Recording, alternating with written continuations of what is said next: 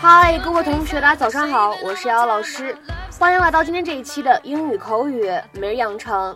今天的话呢，我们来学习这样一段对话。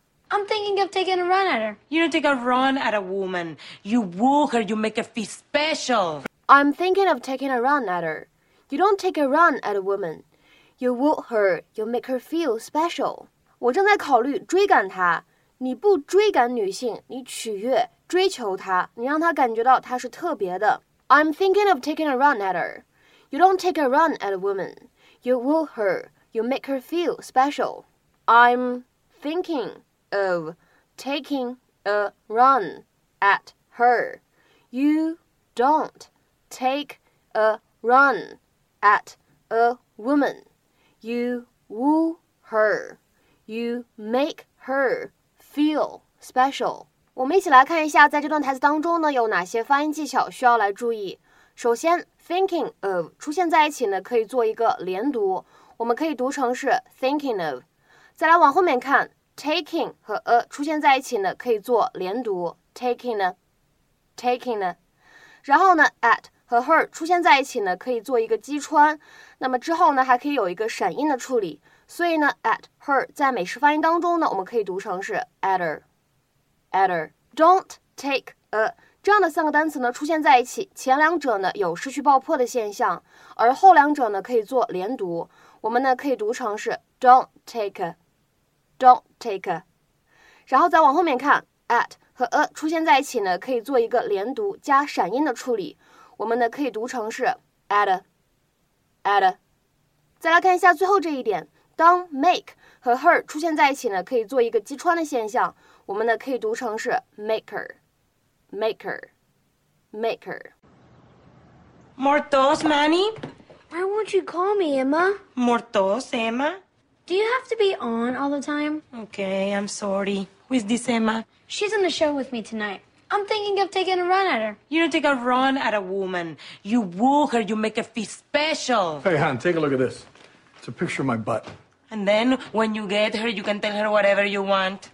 Why do you do this? I programmed it so my butt pops up when my brother Donnie calls. It's a clever way of saying my brother's an ass. Is it?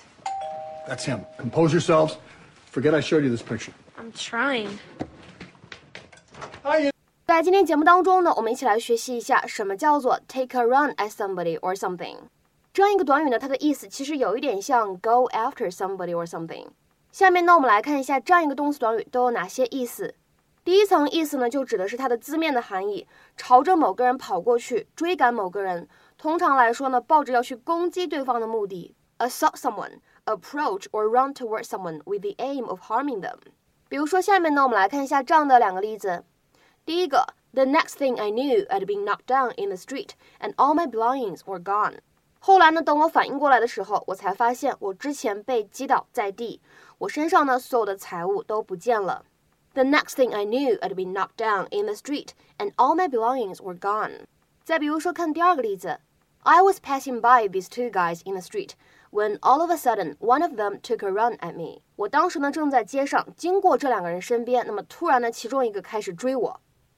I was passing by these two guys in the street when all of a sudden one of them took a run at me. 那么下面呢，一起来学习一下这样一个动词短语 take a run at somebody or something 它的第二层意思。它呢可以用来指尽最大的努力呢，想去做成什么事情，尝试解决什么什么问题这样的意思。Put forward an earnest or sincere effort toward doing, accomplishing or attaining something，或者简单一点，可以理解成为 attempt to do or solve something。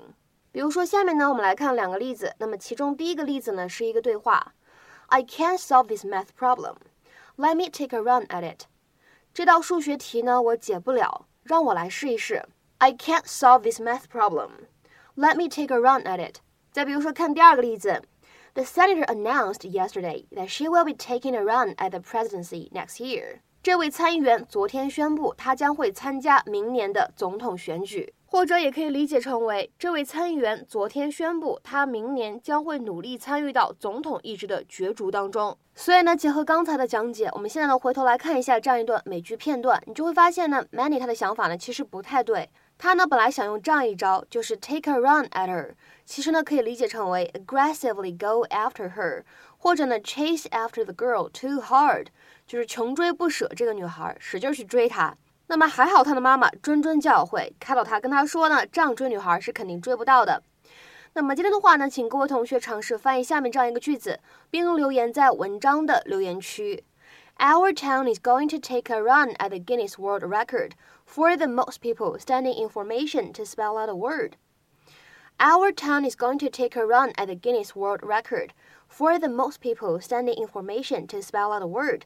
那么这样一个句子应该如何理解和翻译呢？期待各位同学的踊跃发言。我们今天节目呢就先讲到这里，拜拜。